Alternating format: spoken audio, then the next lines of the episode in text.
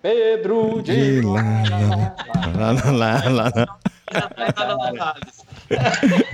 Ano novo, vida nova. Guilherme Megalha ali, lá, lá, lá. Como é que canta? Eduardo Valias lá, lá, lá, lá, lá, lá, lá, lá, lá, lá, lá, lá, Galã do agro, negócio, né, o Thales. Tristeza. Os caras esperaram. A, turma esperou, um, esperou virar o 2020 para poder escutar uma introdução péssima dessa, hein? Deus livre. A ah, gente tem Deus. um ano inteiro para trabalhar nela, cara. Então vamos, vamos. 2021 veio aí para a gente colocar algumas metas, né? Meta melhorar a música do Silvio Santos.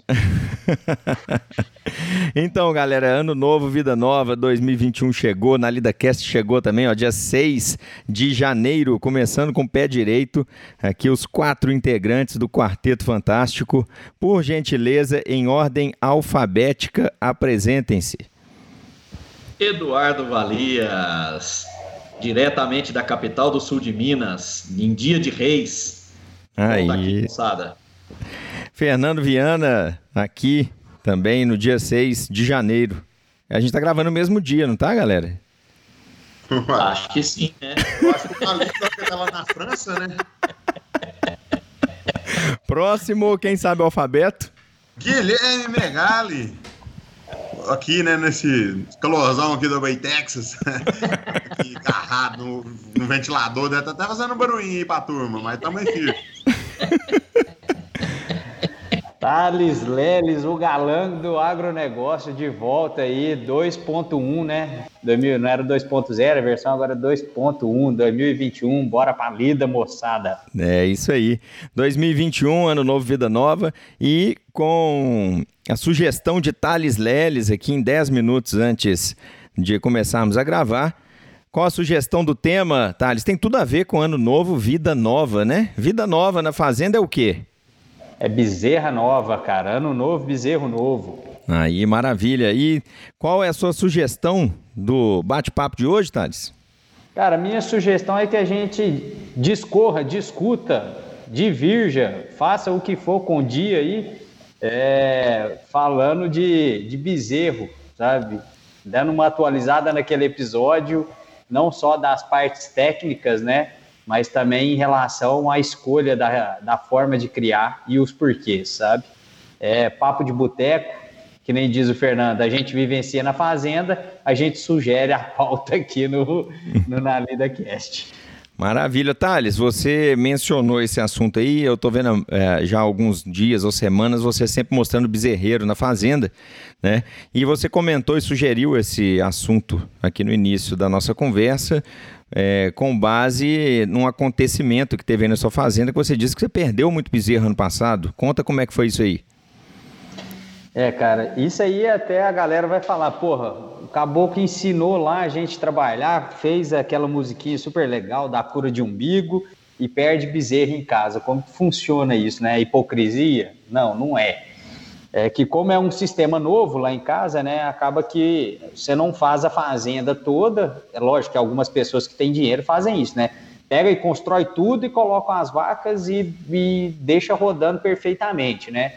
Como o capital inicial nosso era um pouco escasso, a gente iniciou o processo com as vacas, os animais foram parindo, as bezerras foram chegando e eu não tinha uma estrutura adequada para receber esses animais. É, o funcionário ainda não estava totalmente capacitado na atividade, então o que chegou aí no final de alguns meses da atividade, lá para abril, maio, logo no início, né, cinco, seis meses de atividade, é numa mortalidade altíssima de bezerro, cara. Mas assim, é, foi uma fase tenebrosa mesmo, porque era ruim, toda semana morria um bezerro, sabe, cara? O que isso atrapalhou, inclusive, no fluxo de caixa da fazenda agora, né? Porque os meus bezerros são para venda também, assim como os seus. Então, agora chegou na época que eu quase que não tinha bezerro para vender, sabe? Você tá e aí, esse ano, eu já tinha um programa de, já tinha feito um programa reprodutivo, então a gente controlando a, a, as datas das inseminações, das cobrições, eu consegui ver lá no, no, no IDEAGRE quando que eu teria os partos, né? Então eu consegui mais ou menos prever de quando que seriam esses nascimentos. Lá, qual o cruzamento que você está fazendo com, com as vacas de leite, Thales? Hoje eu utilizo boi Nelore com vaca Girolando, cara. Tá, é, é igual eu estava fazendo lá, eu tô com Cindy e Nelore. Né? Não, é Nelore e Guzerá. Lá é uma salada de frutas, como diz o, o Matsuda. Leônidas tem que parar com essas confusão, Leônidas. é exatamente, né? Mas o fato é o seguinte, cara, eu tinha passado por um aperto desse também. Uh, o que? Assim, não foi ano passado, não. Foi ano retrasado. É, de perder muito bezerro também não tinha ambiente adequado. Quando eu falo adequado, não é o perfeito, né? Como você disse aí, tá? Diz que o ideal é que você tenha o capital todo e faça tudo no, no, no nos conformes, né? Mas é, não tinha local adequado e a mão de obra também não estava adequada para a criação de bezerro. Eu perdia muito, era desse jeito. Você chegava lá numa semana, o que aconteceu? Ah, perdeu um, morreu o outro, outro tá doente, aí vai, né? E a gente acha desculpa para tudo, né? Para tudo tem, não vamos falar desculpa, tem justificativa para tudo. E aí você começa a falar que ah, porque choveu, ah, é porque tá quente demais, ah, foi foi cobra, né? qualquer cobra mata tudo, né?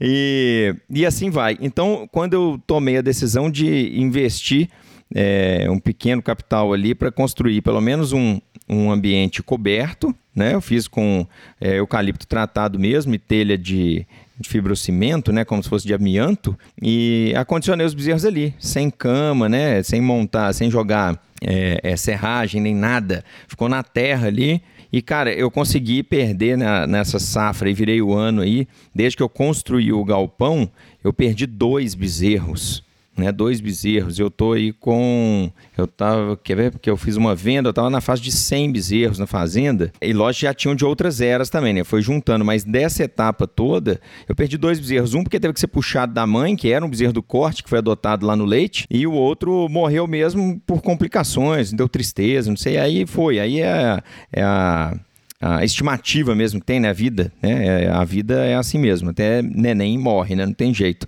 Então, foi uma revolução mesmo, mudar pelo menos o ambiente dos animais, né? O que que vocês aí, o Megali e Valias, têm acrescentado o que a gente já falou? Viana, é interessante, cara. Você estava falando de estrutura e eu estava pensando aqui como isso está evoluindo, né? Eu acho que com o advento da inseminação é, com sêmen sexado na pecuária leiteira, a recria ficou muito cara, né?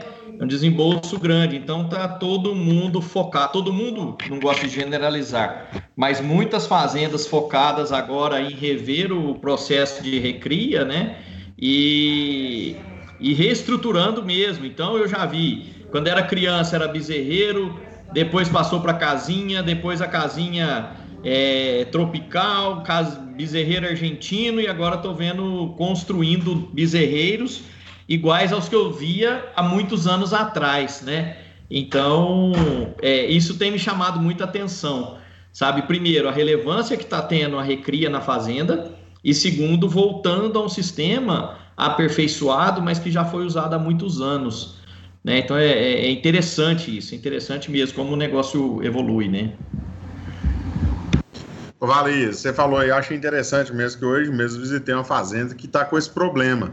Veio tecnificando, só que o que acontece? Com as fazendas crescendo bastante, né? Tá acontecendo o quê? Aglomerando, né? E é que igual, gente, igual a pandemia aí, ó. Se aglomerar, o risco de doença é muito maior, né? E o que, que, acontece com as fazendas? O pessoal, infelizmente, não tem aquela estratégia de saber onde quer chegar, né? Então não tem um planejamento para construção do bezerreiro, por exemplo. Aí constrói um bezerreiro para 100 animais e está só crescendo o animal em lactação, então ao longo do passar dos anos vai só aumentando o número de bezerras nascidas. E isso tem sido um desafio porque o ambiente está muito carregado, muito contaminado. É, então tem um desafio enorme e está acontecendo isso. O pessoal está voltando é, ao sistema antigo por conta até disso, porque está com superlotações, bezerro morrendo, está de mortalidade lá de 15%, 20%. Então tem acontecido muito isso mesmo de voltar para o sistema antigo em decorrência de tentar resolver um problema atual. É interessante, cara. E outro ponto que eu queria colocar é que quando a gente fala criação de bezerras ou bezerros, é, a gente não pode esquecer que a criação, na verdade, em sistema leiteiro, por exemplo, é criação de vaca. Né? As bezerras são as vacas, né? Que, que tem que dar continuidade no sistema de produção. Então, a perda é, de bezerra tem sido também um grande desafio, né? Igual o Thales falou, isso acontece muito, né, Thales? É um grande desafio para os sistemas é, conseguirem levar esse, é, essa parte da fazenda, esse lote, que seja com, com bastante foco, né? Porque as vacas normalmente tiram o foco, o foco está lá na produção. E ali é uma criação de vacas, né? Vacas leiteiras que estão começando a vida por ali, né? No caso do leite. Eu queria aproveitar aí o, o, dois comentários aí que o Guilherme falou do planejamento, cara, que eu acho que ele é o, o ponto primordial, sabe, para estabelecimento da estrutura. É, eu só fui atinar que eu tinha, assim, eu perdi muito bezerro, isso era uma dor que eu tinha, e quando eu vi que eu teria uma estação de parto agora no final do ano, onde eu tive 10% é, das minhas vacas no leite, 10 não, 20% pariram agora em dezembro. Eu estou com 30 vacas no leite e 6 pariram, sabe, em dezembro. Então, é um volume grande. Isso aí me chamou a atenção para eu poder programar o cuidado das bezerras que eu teria nascendo. Então, isso aí é a estrutura que o Guilherme falou, planejamento. Eu precisava me estruturar. A outro ponto, cara, é que o Eduardo falou aí também sobre os machos e as fêmeas. O, o, meu lá, Eduardo, ele é um macho terminal, né? O macho a fêmea, ele é um cruzamento terminal. Eu não deixo para o leite, porque como eu uso boi Nelore, então eu não coloco essa novilha no leite futuramente, sabe? E uma conta rápida que eu fiz é, foi se valia a pena ou não eu tratar esse macho, sabe? É, para venda. E, e, hoje eu forneço 6 litros de leite, sabe? Durante o aleitamento lá. É, por dia, né, cara, durante 80 dias. É uma conta apertada, mas no, com o gasto alimentar, eu fiz um, uma estimativa que eu vou gastar com esses animais algo em torno de R$ 1.200 para chegar a eles a sete arrobas, sabe? E hoje, se eu vendo um animal de sete arrobas, um mestiço de Nelore aqui na região, eu consigo vender ele tranquilamente aí a R$ 1.500, R$ 1.600. Então, esse animal, ele vale a pena para eu criar ele. Isso fornecendo ração e fornecendo o leite para ele. Ô Thales, eu tô lá, eu tô, eu crio para corte também os animais e eu dou assim, cara, é, dois litros de manhã, dois à tarde, certo? 4 litros por dia. E depois de uns 60 dias, em torno de 60 a 75 dias, eu já baixo para uma mamada só de 3, tá? É, eu não tenho peso de nascimento anotado, não tenho é, peso de desmama anotado lá na fazenda, porque eu instalei balança agora. Né? Nem na fita a gente passava, ser bem sincero. Mas assim, eu sinto um desenvolvimento muito bom, é, não aperta no bolso, entendeu? E aí a gente entra nessa parte de, de cria de, de, de bezerro, é, até onde vocês acham que vale a pena apertar a mão no gasto agora, investir muito? Ah, vou, vou aleitar com 6 litros, ao invés de dar 4 no início, né? É lógico que a gente. O que, o que se imagina e que vocês vão poder me dizer, que tem mais a teoria aí na mão, é, um animal com 6 litros deve desenvolver mais do que um de que recebe 4, né? Ou que depois eu vou desmamar um pouco mais precoce com menos leite recebido. É, e não estou dando suplementação, estou botando um fubá lá. Mas enfim, não estou falando de números, né? Não tenho mensurado peso. Mas o que eu sinto hoje é que sobra dinheiro na minha produção de leite. Entendeu? Por mais que talvez eu não vou ter um animal mais precoce, um animal que vai pesar mais rápido, mas eu, eu por enquanto, estou optando pela segurança de não dispor de muito capital agora, o leite vai para o tanque, eu consigo pôr dinheiro no bolso, né? E é, ter esse prazo, mesmo que ele demore um pouco mais. Agora, estou falando aqui ainda sem mensurações, né? Fiz agora um geral dos bezerros que eu tenho lá hoje. é, amamentando pesei todos, registrei, vocês viram aí que acompanharam com brinco eletrônico e tudo, então tá tudo agora fichado, belezinha, para eu começar a medir esse desempenho. Né? E aí sim começar a testar na fazenda essas quantidades de leite. Mas o que, que você, Eduardo Valias e Megali acham sobre isso? Né? A questão de a teoria, vamos lá, vamos botar isso aqui que vai converter em tanto e tal.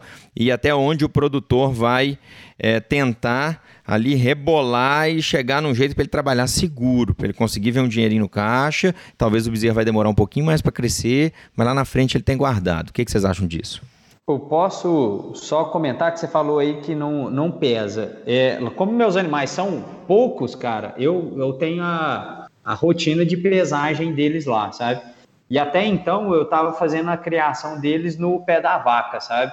É, a vaca terminava o ordenho, o bezerro ia lá e mamava. Então eu tenho um comparativo já dos bezerros criados no, no, no aleitamento artificial, né, no balde, e o bezerro com, com a vaca. E todos eles recebem ração, cara, ração à vontade. Desempenho do animal médio que mama na vaca, cara, dá 300 gramas por dia o desempenho ponderal dos animais que estão no aleitamento no balde, com o volume de leite controlado, de 6 litros por dia, eu consegui 500, 570 é, gramas. Sendo exato, porque eu fiz essa, esse ganho ponderal foi ontem, ou anteontem, não sei, que eu estava lançando os dados, sabe, cara? Então, assim, esse, essa diferença de 200 gramas por dia, ele me traz um retorno de, de acelerar a venda, né, cara? Então, para mim, vale a pena. É, ô Viana, isso aí, é, eu já fiz em várias fazendas essa comparação, sabe? Pra gente saber onde que é rentável, né? Porque a teoria, muitas das vezes, a teoria é muito bonita, né? Só que em todas as vezes que a gente tentou aumentar o, o volume do leite fornecido para as bezerras, a gente teve desempenho melhor até um certo ponto, né? Não adianta você falar, vou dar 10 litros de leite e vou ter o desempenho, não. Então, é uma curva. A gente tem, não é, não é linear, quem dera se fosse linear, né? Se dava 100 litros de leite bezerro, dois meses estava emprenhando ela, né? Mas não é linear, mas tem uma curva. Nas fazendas, se a gente pega bezerras, por exemplo, do nosso grau de sangue da região meio sangue, a gente testando viu aí que as bezerras até de 6 a 7 litros foi o melhor desempenho. Quando chegava em 8, já dava custo mais alto em relação. O custo da, do quilo produzido da bezerra ficava muito mais alto, sabe? Então saía um pouco fora da curva. Já em bezerras holandesas é outra curva também. Então isso que a fazenda tem que se tentar. É, ver o ideal, e não adianta você querer pôr muito peso no início, é, você vai ter acúmulo de gordura na glândula mamária, então você tem peso demais, excesso também é ruim. Então você tem que chegar no que, que você quer na propriedade. Você quer bezerra parindo com qual peso? Para você saber qual peso você vai desmamar, com qual idade, para assim você traçar um objetivo para aquela fazenda. É, eu ia complementar aqui, Viana, só porque é, você falou, o que eu tenho visto como regra no gado holandês leiteiro é em torno de 6 litros por dia de colostro, é, duas vezes ao dia no início, depois de 40 dias aí passa para uma vez só, e com uma meta de dobrar o peso da bezerra em 60 dias por aí, né? Que isso daria uma velocidade boa né, e, e, seria economicamente viável também com animais saudáveis, sem esse risco que o Megali falou, que eu já trabalhei com rebanho, cara, que o Uber das vacas entrava lindo no ordem e saía lindo também, né? Então é isso que. E, e quando era uma fase que teve é, criação de bezerra assim, explosiva, né? Muita ração, parecia suinocultura, sabe? Então, isso causou um prejuízo grande lá atrás. Eu acho que o mercado amadureceu, a informação chegou. Então, hoje, concordo muito com o Megali, né? Qual que é a intenção da fazenda? Qual que é o plano? Sabe? Então, é, vai depender muito da geração de dados que você falou, Fernando. Né? Você tendo os dados e nada funciona, gente, se não tiver os cuidados iniciais lá que nós falamos no outro podcast. Cura de umbigo, é, colostragem, nada vai funcionar se o básico lá atrás não tiver sido bem feito, sabe? Então, quando você fala aí, Megali, de vaca meio sangue, né? Girolando aí na recria, é, os, os, filhos, né? De, de, de vaca girolando, é, isso engloba também o animal cruzado com girolando para corte, igual a gente está falando, ou você está falando do animal já voltado para leite? Ô, Viana, hoje, quando você pega o girolando mesmo, né? Na verdade, a gente trabalha aqui na nossa região com dupla aptidão, né? É, a gente não tem aqui, você pega, por exemplo, os touros aqui, ela, claro que são voltadas, a genética foi é, mais selecionada para o leite, mas também a gente aproveita o, o macho para o corte, né? Então ele se torna meio que, entre aspas, uma dupla aptidão, né? Porque os machos são muito bem aproveitados também o corte. Então o desempenho que você vai ter no macho, tanto ele, se ele for destinar para o corte ou para o leite, vai ser também. Você vai ter que fazer isso que você quer dentro da fazenda, né? Não, é, não tem a receita de bolo. Então você vai ver o que, que você quer. Você quer matar esse boi com quantas arrobas, qual idade? Não adianta você imprimir uma, um ganho de peso muito alto no bezerreiro, sendo que você vai soltar esse bezerro para lá e passar fome depois do bezerreiro. Então, você vai fazer lá, você vai ganhar, você vai perder na frente? Então, não. Tudo tem que ter um meio termo aí, achar na, pôr na balança e saber qual é o desempenho médio que você tem que ter na fazenda. Entendi. Concordo plenamente com o Guilherme, cara. Não adianta nada você imprimir um ganho de peso no, na cria ali, na hora que você joga para recria, você esquece o animal. Ali, cara, se você quer. Você, cria estratégia, com qual peso que você quer chegar. Então, eu tenho tantos dias para chegar nesse peso, faz o ganho, faz o inverso. Quanto que eu preciso ganhar por dia para chegar lá? E aí, com base nisso, a gente vai definir a nutrição, né? É, aí chegou no, num ponto bem interessante da, da conversa, que é exatamente o que vai diferenciar a teoria da prática. Né? É, quando o Thales fala em 6 litros de leite para poder ter, né, ter, um desenvolvimento rápido, você vê, ele sai de, de 300 para 500 e pouco, é, com essa diferença né, do aleitamento da mãe para o balde, onde ele tem o controle dos 6 litros.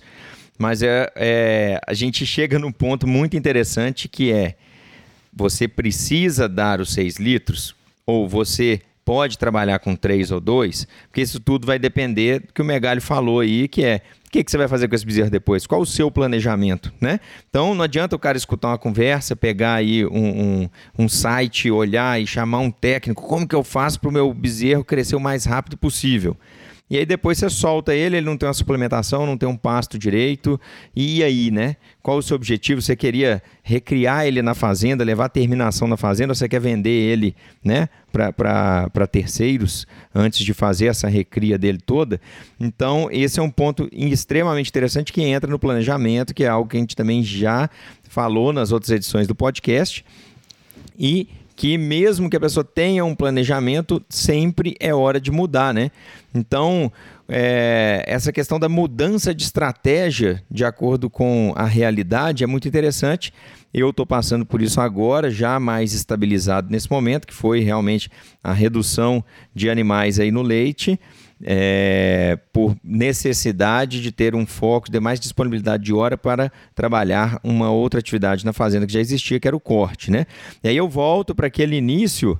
E aí, você tem uma atividade de leite ali na fazenda, seja extremamente profissional ou mais branda, né? uma atividade de porta que a gente fala para suprir ali uma necessidade, para você tirar ali um, um, dinheiro a mais, né? Para o mês que a gente fala para despesa. É...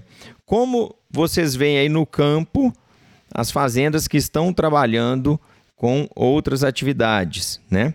Pode me dar exemplos aí de fazendas que são extremamente profissionais no leite e que também têm o corte, por exemplo, ou pessoas que têm o corte e têm um leite mais simplificado só para poder é, é, bancar algumas contas ali. Como que está essa questão do bezerro, tá?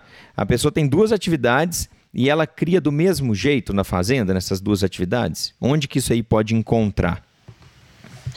Oh, só para é, dar uma contribuição em relação a isso, eu acho que independente se o cara tem uma, duas ou três atividades, ele não pode aceitar ineficiências, sabe? Acho que o processo ele tem que ser eficiente. E para ser eficiente, você tem que ter a estratégia da, do que você deseja. Vamos começar com o exemplo do leite de porta, que você falou. Ah, meu intuito é criar, não o meu, né? Mas um tio meu, por exemplo, que é vizinho lá. O intuito dele é criar bezerros de corte. Então ele tem uma vacada de corte, muito similar ao seu sistema, sabe, Fernando? E uma vacada de leite. Hoje ele está com 45 vacas dando leite. O que, que é o objetivo dele? É que o leite dê uma sustentabilidade rotineira e que o corte, o bezerro daquela vaca de leite, seja uma venda de corte anual. Então ele faz uma ordem ao dia e ele faz o aleitamento na vaca, fazendo uma, uma apartação ao meio-dia, às duas horas. É um modelo antigo, é um modelo assim que talvez não seja especializado, mas ele busca eficiência nisso. Qual que é a eficiência que ele, ele encontra lá, que a gente até dá um suporte? É, eu preciso que essa vaca que está no leite, ela, apesar de estar com o bezerro, ela reproduza, porque ela tem que estar prenha para dar leite daqui na próxima lactação, que o bezerro que está no pé da vaca, ele tenha condição nutricional e ambiental de se desenvolver, ou seja, eu preciso, é, eu não garanto a quantidade de leite que ele mama, vai depender do que a mãe dele consegue produzir, mas eu forneço para ele uma suplementação ali, que seja com raçoamento, que seja com proteinado, é, e eu tenho que deixar esse animal num ambiente limpo, porque se eu deixo ele num ambiente só no curral, ah, não, coloco ele lá com as vacas e deixo ele depois passando o dia inteiro dentro do curral, cara, um curral sujo, é, a, a, infestação ali, né, o ambiente sujo vai ter muito mais propício a doença. Então, eu não posso aceitar algumas ineficiências nutricionais e sanitárias que vão limitar o crescimento daquele animal. Então, é justamente isso. Ah, meu sistema ele é de porta ou ele é intensivo, eu preciso ser eficiente em tudo que eu vou, eu vou construir. Bem colocado, Thales. É essa questão de ser eficiente dentro do seu, do seu processo, né? Seja ele uma atividade um pouco mais simples ou mais sofisticada, você buscar eficiência. E essa eficiência é bom que eu acho que a minha ideia de passar isso aí para quem está ouvindo é que a gente tem que entender muito bem que a, a eficiência ela não vai ser simplesmente igual a gente estava conversando sobre os litros de leite do bezerro, né? Ah, eu estou com atividade mais simples, então é, para eu ser eficiente, meu bezerro tem que mamar muito para crescer. Não, calma né? Ele tem que mamar para poder crescer o suficiente para o que você espera dentro da sua operação. E um recado também, dica aí, é sempre, mesmo que uma atividade mais, entre aspas, simplificada, né? Que possa parecer, quando eu falo ser menos profissional, assim, né? É que é uma, uma atividade que não vai ter tanto tanta ênfase na produtividade por animal, né? Aquela coisa um pouco mais, mais branda, mas ainda assim profissional, que é como o Thales disse, mesmo que eu reduzir eu saí de 110, 120 vacas em lactação para 43 em lactação em média hoje, tá? Mas controle de gestação, né? O diagnóstico de gestação tá, tá beleza, tá seguindo. A gente tem todas as, as anotações, né? Zootécnicas em dia, o que, que aplicou na vaca tal. Então isso é importante, turma. Mesmo que você tenha uma atividade simples, você tenha duas, três vaquinhas na sua fazenda, faça os controles porque você precisa ter resultado. É, eu queria só fazer uma, um esclarecimento aqui, que quando Viana, Viana me corrija se estiver errado, quando Viana fala assim de onde as atividades se encontram, leite corte, é porque aqui em Minas a gente tem as fazendas, igual o Thales está fazendo, Viana está fazendo, porque outras fazendas que têm atividade de corte separada com gado Nelore, por exemplo, aí segue o fluxo normal do gado de corte. Estação de monta, a, a bezerra, bezerrada mamando na mãe, desmama com sete meses, né? Faz o ciclo normal do gato corte. Então, só é, colocando que está se tornando cada vez é, mais comum aqui em Minas, e não só em Minas, né? Essa dupla aptidão da fazenda. Né? Eu tive nos Estados Unidos ano passado, por exemplo, a regra reprodutiva era primeira inseminação das vacas holandesas, PO em freestall. Primeira inseminação das vacas com sêmen sexado, segunda inseminação sêmen convencional, terceira inseminação angus e parte para o gado de corte. Então isso é uma estratégia é, que hoje nós estamos aplicando também. Então hoje nós, nós estamos fazendo na propriedade uma seleção para A2. Então as vacas que são A1 A1 provavelmente são candidatas a serem inseminadas com gado de corte. Sabe? Porque aí já vai selecionando o rebanho já vai fazendo uma pressão de seleção e vai utilizando é, a cria, macho e fêmea, para fazer gado de corte, né? Que tem sido uma atividade muito interessante também nos últimos anos, né? Então, só para esclarecer isso, certo, Viana? Certíssimo, certíssimo. É bom é, essa explicação sua, porque como o podcast roda Brasil todo, né, e a gente conversa muito da nossa realidade aqui, principalmente aqui o Megali, Thales, que rodam muito aqui né, nessa região, é, tem esse, esse estilão de negócio aqui que é isso mesmo. O cara ele pode ter um Nelore puro, mas ele tem um lote que é meio tatu com cobra, que a gente fala, né? Misturadão, que ali ele puxa uns fios de corte das vacas de leite, põe, e aquilo vai virando, entre aspas, tá, galera? Muito organizado, mas vira meio que uma salada de fruta, assim, mas que você consegue estar tá sempre tampando o buraco ali da operação e trabalhando, tendo, tendo retorno. Vai lá, Megali. É, só resumir que é o seguinte, né? Independente da atividade, se você tem uma, duas, três, quatro, cinco, dez, o, você tem que fazer tudo bem feito, você tem que se tornar um empresário. É, ah, porque é meio. É, a boi é meio. Igual você falou lá, é, é que lá, não, não tem problema. Você consegue fazer bem feito nele. Então, você tem que dar seu melhor em qualquer atividade, seja ela três, quatro ou cinco. Se está achando muito, então é melhor resumir e fazer uma bem feita. Então, eu acho que o, o resumão disso aí é isso: é fazer o, o basicão bem feito, independente de qual atividade. É isso aí, cara. Concordo. Fazer bem feito, tudo. Resumo. Não deixa, não deixa o negócio desandar, não, cara. É, não tem problema você ganhar 300 gramas, mas não deixa o bezerro morrer, sabe? Se morrer, você assumiu o prejuízo, sabe? É, é triste isso, sabe? Ô, eu já escutei gente na região falando que é bom deixar o bezerro emagrecer na seca, que tem um ganho compensatório nas águas. Não, pelo amor. Cara, eu tava falando isso esses dias com. Eu tava conversando aqui em Bom Despacho, na cooperativa, e eu comentando com o cara que eu fornecia proteinado o ano inteiro para os animais. Eu falei, pô, mas para que você coloca proteinado nas águas? Eu falei, velho, para imprimir ganho de peso, porque eu quero agilizar o meu processo, né? A minha terra é pequena, eu tenho que acelerar. O cara, não, senhor é bom o bezerro dar uma, falou a mesma coisa. É bom emagrecer um tiquinho na época da seca, que vem as águas e eles ganham mais peso. Falei, moço, mas não, aí você está perdendo. Guilherme, aquela máxima de que ninguém fica pobre ganhando pouco. Tá? Agora, tomando prejuízo, você quebra em, em dois dias. Exatamente. Ou oh, eu queria. Tá todo mundo de mão levantada aí. Eu aprendi a baixar eu a minha. Agora é... só o que tá Levantei, abaixei. É... Eu queria é, falar os 10 mandamentos da criação de novilhas. É muito legal, isso é uma publicação escrita pela Flávia Fontes, pela Flavinha, e publicado na revista Leite Integral em 2016. Eu encontrei aqui. Então, os 10 mandamentos da criação de novilhas, óbvio, aplicado à criação de novilha leiteira, tá? Amarás os animais jovens sobre todas as coisas. Não tomarás seu santo custo em vão. Guardarás o período de transição. Honrarás a boa genética. Não matarás a novilha de fome. Não pecarás contra a sanidade. Não roubarás na idade ao primeiro parto. Não levantarás falso testemunho de que as novilhas não têm mastite e problemas de casco.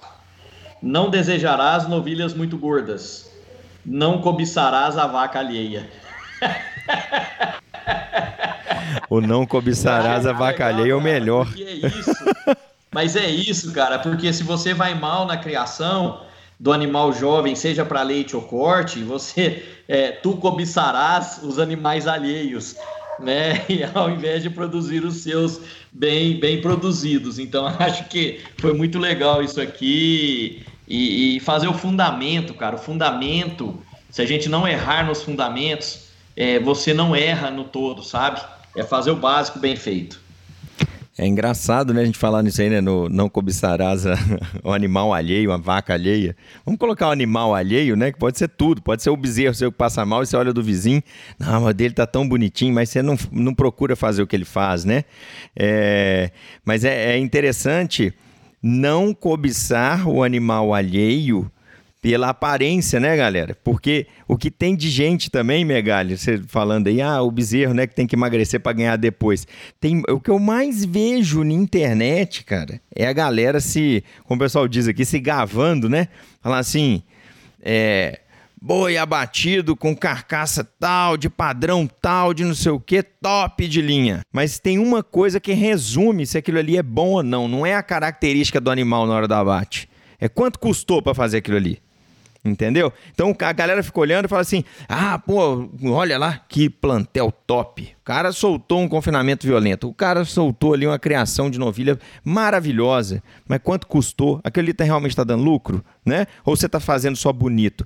Então isso é muito importante quando a gente fala no não cobiçará o animal alheio, é o jardim do, do vizinho é sempre mais verde, né? Então, se você ficar olhando dessa maneira, você não sabe quanto o cara está gastando para produzir aquilo, você não sabe qual é o objetivo dele, é, como que é o objetivo daquele negócio dentro da vida dele. Será que aquilo ali é um hobby? Será que aquilo ali é a atividade realmente dele para ele ganhar dinheiro? Né? Então, é onde que ele quer chegar, você não sabe. Então, atente-se à sua propriedade, como o Megali disse, a fazer o arroz com feijão bem feito. Tá grande demais, tá perdendo controle? Reduz, faz bem feito, começa de novo. Mas não tente ficar bonitão igual os outros aí, meu amigo, que o, o tombo é grande. O tombo é grande, tá? Então é é preferível você ficar amarelo de pisar no freio do que depois ficar vermelho porque avançou o sinal. Cara, eu queria aproveitar é, o ponto que você falou aí sobre o, o, ganho de peso, o animal com certa idade abatido. É, eu tô lendo um livro aqui que o, Eduardo me indicou aí, cara, e uma das coisas que a autora coloca é o seguinte: é, o que, que você vai decidir medir? E isso aí vai guiar os seus passos. Ela estava falando, lógico, de mercados, de outra coisa, e aí ela falou o seguinte se eu vou no hospital, a gente pega agora exemplo de Covid, é, se o hospital mede mortalidade, ou seja, quantas pessoas morreram dentro do hospital, esse hospital ele vai querer reduzir a quantidade de pessoas mortas. Qual que é uma consequência disso? Ele vai deixar de aceitar pessoas próximas da morte para ingressar no hospital para fazer o tratamento, porque a chance de óbito é maior. Então, o que, que, que, que a gente resolveu medir levou à tomada de atitude? Você compreende isso aí? É, ficou claro? Sim, sim. Se eu vou para dentro da fazenda e falo assim, cara, eu quero imprimir ganho de peso ou produção de leite, você vai começar a medir produção de leite e ganho de peso. Então, invariavelmente, você não está olhando só para o custo, você não está olhando para a sua rentabilidade. Você está focando em meter leite nas suas vacas. Então, você vai usar as tecnologias todas disponíveis, BST, você vai fornecer muita ração, você vai fornecer. E às vezes isso não é o melhor economicamente. Então, é, um, uma outra referência que a gente traz é, é busca o que é essencial para a fazenda.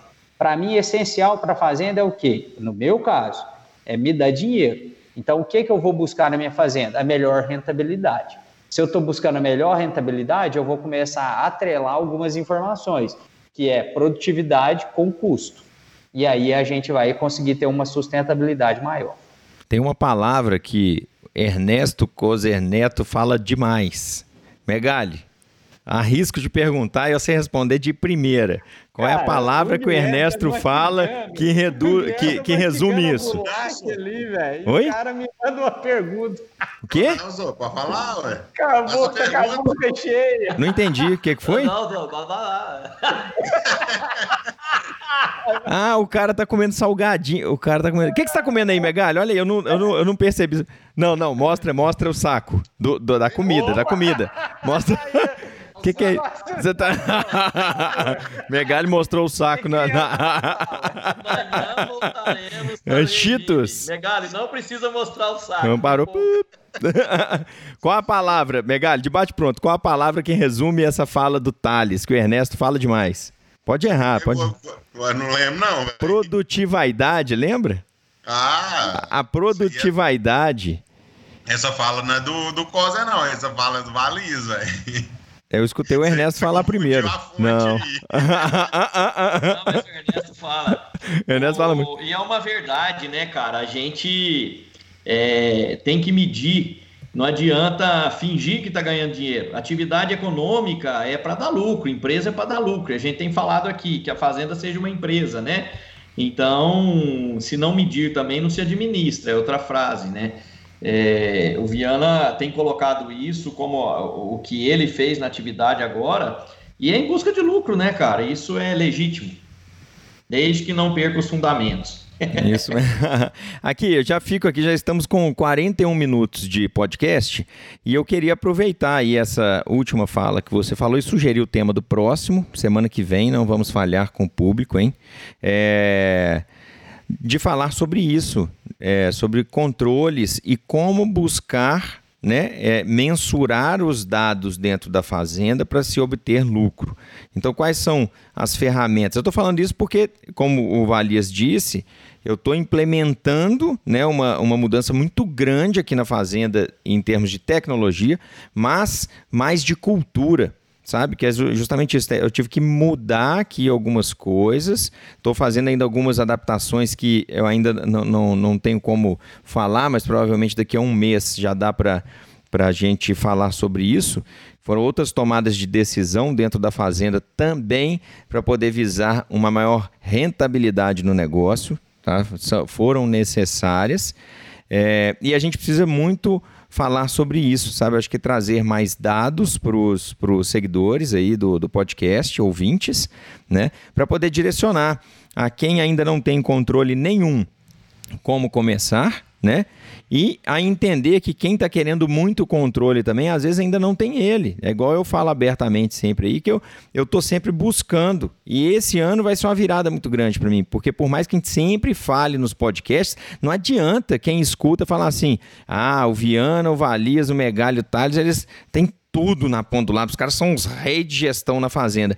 Não adianta, todo mundo tem boa vontade, tem conhecimento, corre atrás, mas a gente está sempre, me corrijam, tá? Se eu estiver colocando uma palavra aí na, na, na boca de vocês, mas é, a gente está sempre buscando melhorar. A gente sempre, como o Thales disse, você se preocupa com o índice, corre atrás dele. Quando você vê, nossa, cara, vacilei, resolvi isso aqui, mas esqueci de olhar aquilo ali que era tão básico que o que eu ganhei fazendo isso eu perdi lá sabe? Isso acontece, acontece comigo. Então é normal errar. Acho que trazer essa conversa no próximo podcast é muito interessante. Aí, ó, sobre leituras, Thales, vocês estão lendo o livro aí, ó. Se puder citar de quem, de quem for, tem até, não sei se é isso aí, mas tem um, um Instagram do, do Agrifato, já, já vocês assistem, né?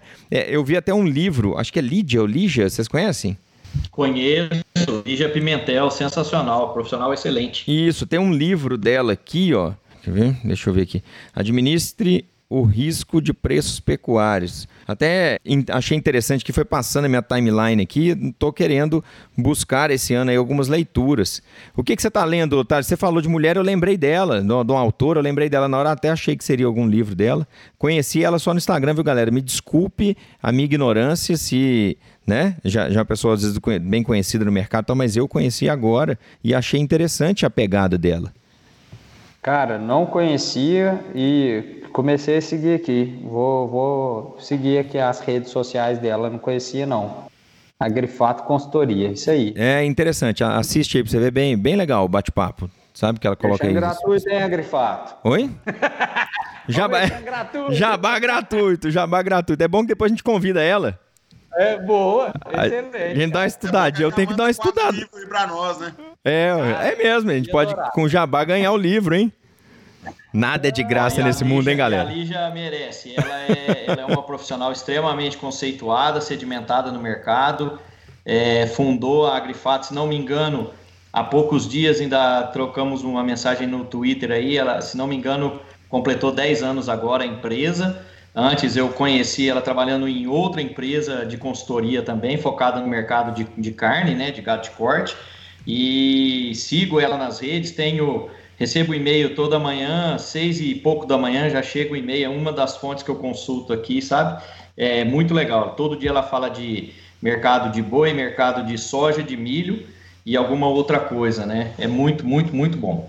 Ô, Fernando, mas você perguntou sobre o livro, cara. Esse livro foi que eu tô lendo agora é o, o livro que o Eduardo que indicou. Ele é, ele chama diferente, sabe?